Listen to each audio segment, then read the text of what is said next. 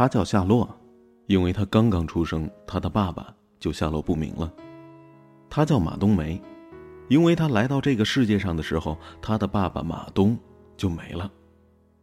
三四十岁的爱情，在郁郁不得志的现实和柴米油盐中弯弯绕，没有前景的事业，并不美丽的妻子，都是中年人的心病。谁谁谁已经第二轮融资了，某某某又添了一对可爱的双胞胎。甚至新闻里别人的风光都可能成为对于现实的讽刺。中年人的困境就在于总是向往着最高级别的虚荣，却不得不蜷缩在现实卑微的角落。夏洛听说高中时期的梦中情人要结婚了，于是盛装出席。他的妻子马冬梅不知道怎么就找到了他，大闹婚礼现场。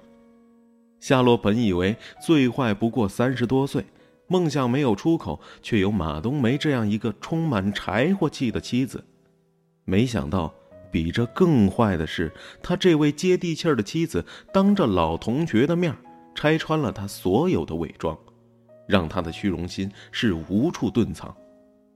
夏洛灌了自己很多酒，进入了一个光怪陆离的梦境，自己回到了过去，回到了。高中时期，他和最美的秋雅做了同桌，戏弄最讨厌的班主任老师，在全校同学面前向秋雅表白。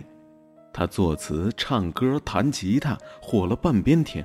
他的眼里没有马冬梅。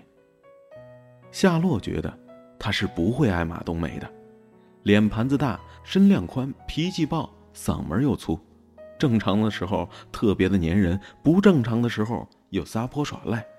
走起路来像是骑着猪，除了是练标枪的好苗子，没有任何吸引人之处，哪能像人家秋雅瓜子脸、柳叶眉、肤白貌美，我见犹怜。就连诲人不倦的校服都能够穿出娴熟的味道。娶妻就当娶秋雅吧，条顺有面儿。马冬梅，哼。夏洛如愿以偿，获得了巨大的世俗成功。他一无所成时，对于他的爱推推搡搡的秋雅，也终于来到他的怀抱。直到有一天，他忽然记起那个像是鼻涕虫一样粘着他的马冬梅，那个听到他喜欢别人就不高兴的马冬梅，那个生怕他受委屈、甘愿跟黑帮老大去小树林的马冬梅，已经成了别人的妻子。已经成为大明星的夏洛去找马冬梅。马冬梅给他端出一碗他曾经十分嫌弃、抗拒的荤香打卤面，夏洛一下子是百感交集呀。后来就跑去找她的丈夫交涉，跟他说：“我把一切都给你，你把马冬梅还给我，好不好？”有人说这一段看起来特别假，怎么可以以所有的名誉、财富、运气去换一个柴火妞呢？我想，如果一个人对于你足够重要的时候，你也会这么做的。朱生豪先生说得好：“我们都是这世界无用的人，却都是对于彼此重要的人。”《大内密探零零发》里有一段是让我印象深刻：阿发不受皇上重用，心情郁闷，和老婆吵架，刘嘉玲就说了。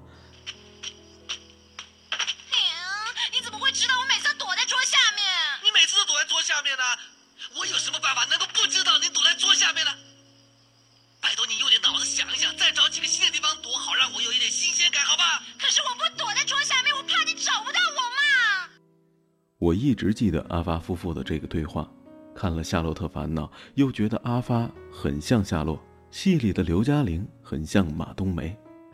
人呢，总是有两副面孔，喜欢做不属于自己的梦，握住根本握不住的沙，又不珍惜轻易得到的东西，不把寸步不离对自己好的人当回事儿，而这样的人一旦撒手，就不会再回来了。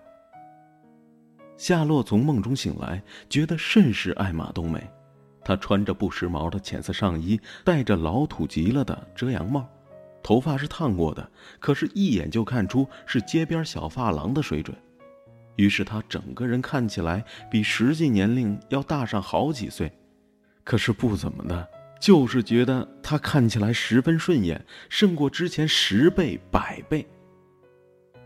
去过医院病房才知道健康的重要，到过贫困的地方才会了解当下的可贵，失去过转身离开的人才会明白深情不及久伴。已经给了最好的生活，却还想去漂泊，讨好不该讨好的人，演绎并不擅长的人生，是任性，更是人性。于是不去珍惜那些轻易拥有的东西，因为时常有一种当下拥有即是永恒的错觉，直到发现时间不住的流逝，过去的每一秒，都已经找不回来了，才追悔莫及。更不幸的是，不是每个人都有时光倒流的机会。夏洛是幸福的，因为一梦醒来，马冬梅还是自己的媳妇儿。四十平方的小屋里，马冬梅收拾的是干干净净，一碗茴香打卤面，马冬梅做的是诚意满满。我能想象，最好的爱情，就是菜在筐里，你在后座上，即使是你不能使我的虚荣都变成现实，但你却是让我安心的秘密武器。和你在一起，不怕疾病与贫苦，也不怕老之将至。而我能想到最好的时光，就是你温暖我一下，我温暖你一下，然后我们一起来日方长。夏洛这样的浑人很多，可是马冬梅这样的笨蛋却很少。他也许长得很粗糙，但是他的爱情很精致。他必然不是最好的，但是他会给你他最好的。如果遇到这样一个又傻气却又爱着你的人，请千金不换。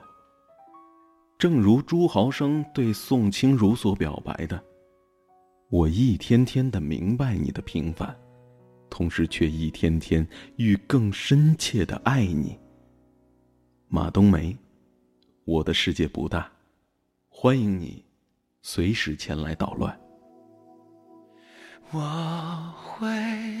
在你身边，你左右，绝不会回头。你的一举一动像心跳，牵动我所有。我会在你身边，你左右，绝不会放手。无论昨天、今天和以后，一直到尽头，黎明前另一头，看着过往的语言，在海角和天边画出一道美丽的曲线，不明白。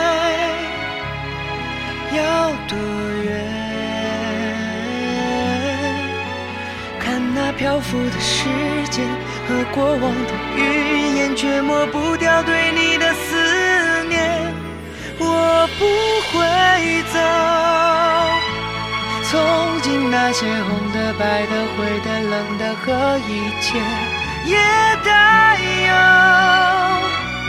看着你被一片一片、一点一点的带走，不停留。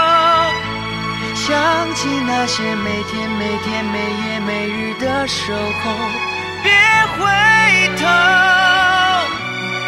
我还没走。我不会走。从今那些红的、白的、灰的、冷的和一切也带有，想着你的一片一片、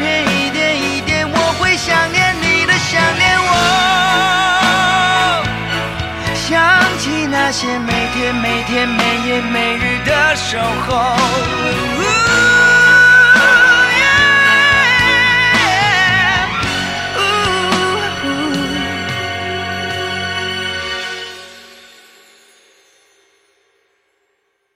我会在你身边，你左右，绝不会放手。